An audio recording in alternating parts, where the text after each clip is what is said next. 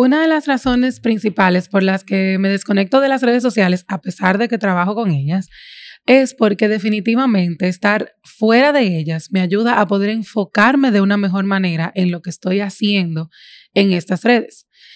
Sin embargo, hay otras razones por las cuales tú deberías de considerar desconectarte más frecuentemente.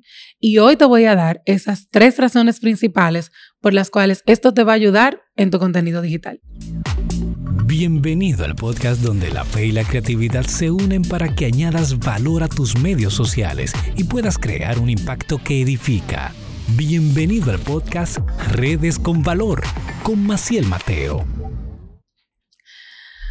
Es cierto que las redes sociales han atraído a mucha gente a generar contenido de alto valor que nos impulsa, que nos ayuda, eh, que nos motiva, que nos acerca incluso al Señor.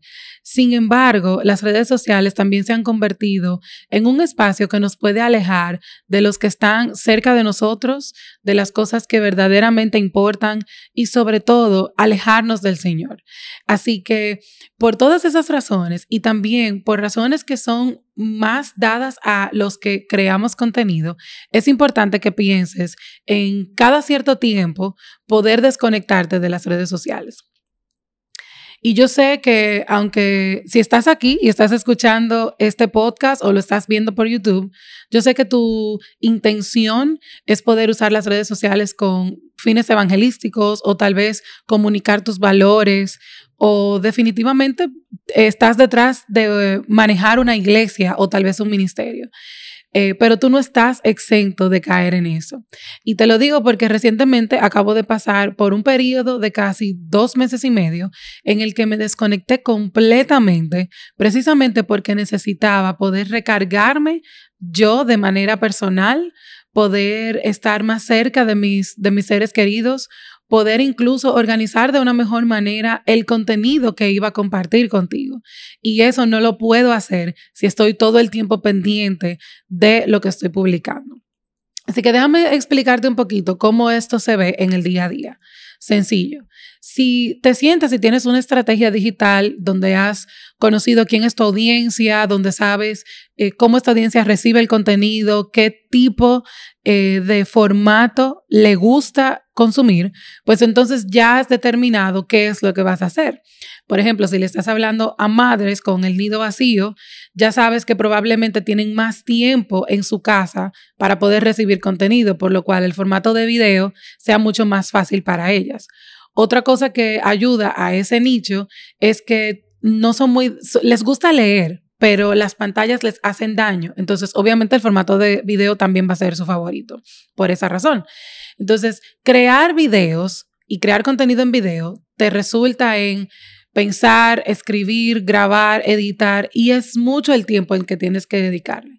Así que por eso lo mejor que puedes hacer es grabar en una o dos semanas contenido tal vez para tres meses y entonces cada tres meses hacer una pausa, volver a repensar, volver a, revisar lo que tu audiencia está necesitando, en este caso estas madres con el nido vacío, cuáles son sus luchas, eh, incluso dependiendo de lo que está pasando en el mundo o en el país al, al cual te estás dirigiendo.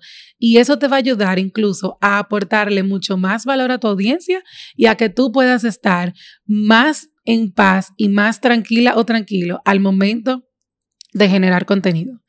En mi página web, en el área de miembros, hay una guía para hacer un detox digital. Y lo que vamos a hacer usando esa guía, si te unes, es a durar siete días tratando de mejorar tu uso en redes sociales. Y esto no quiere decir que vas a durar siete días fuera. Es como ir haciendo esta, este roadmap para que vayas comenzando a a ver desde adentro qué estás haciendo mal en tu uso para luego entonces poder desconectarte. Lo primero que debes hacer es orar y ser intencional en esto que vas a hacer. Sabes que necesitas desconectarte, sabes que necesitas un espacio, así que pídele al Señor que este tiempo sea uno en el que Él pueda hablar a tu vida y pueda confirmarte si verdaderamente lo que estás haciendo es lo que Él quiere que sigas haciendo o si hay otra dirección a la que quiere que te muevas. Ok, lo segundo que vas a hacer es que vas a hacer una lista de lo positivo y lo negativo que te aportan las redes sociales. Para nosotros, los que creamos contenido, en especial los que estamos involucrados en redes de iglesias, ministerios, se nos es muy fácil poder compararnos con otras iglesias o otros ministerios que están logrando cosas que a nosotros nos cuestan más. Así que si esa es tu realidad, pues lo que quiero es que enlistes esas cosas para que puedas luego revisar tu corazón y ver qué debes de hacer, qué debes de tomar en cuenta antes de seguir creando contenido.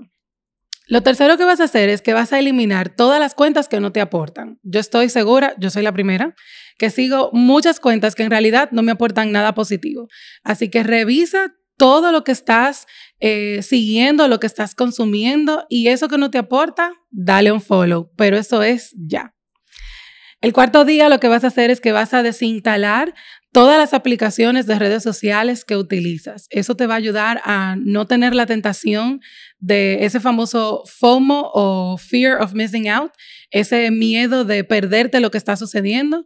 Así que desintálalas para que no caigas en esa tentación en este tiempo que vas a estar fuera.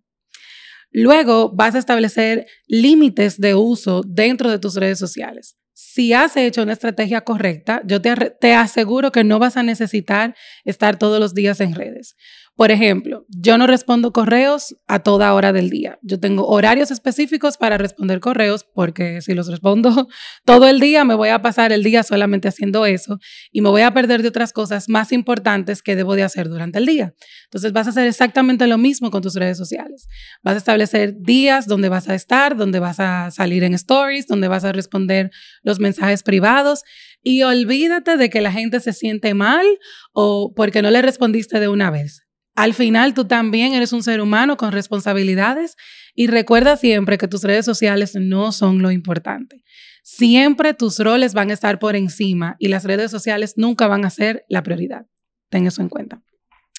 Luego lo que vas a hacer es que vas a utilizar en ese sexto día tu celular solamente por 10 minutos. Es difícil, yo lo sé, pero yo te aseguro que se puede lograr. Incluso lo que vas a hacer en el último día es estar un día completito sin usar tu celular y ya a partir de ahí te va a ser más fácil poder establecer un tiempo de al menos 30 días sin usar tus redes sociales, dejando solamente o utilizándolas solamente con esos límites que estableciste. Estas son las razones por las cuales yo misma utilizo este tema de hacer un detox, entre comillas, digital, no necesariamente de salirme por completo, sino de establecer usos y buscar la manera de que esta tecnología esté trabajando para mí en lugar de que sea yo la que sea esclava de ella. Espero que este podcast tan cortito te sirva.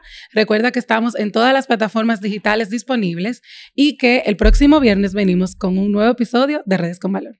Bye bye.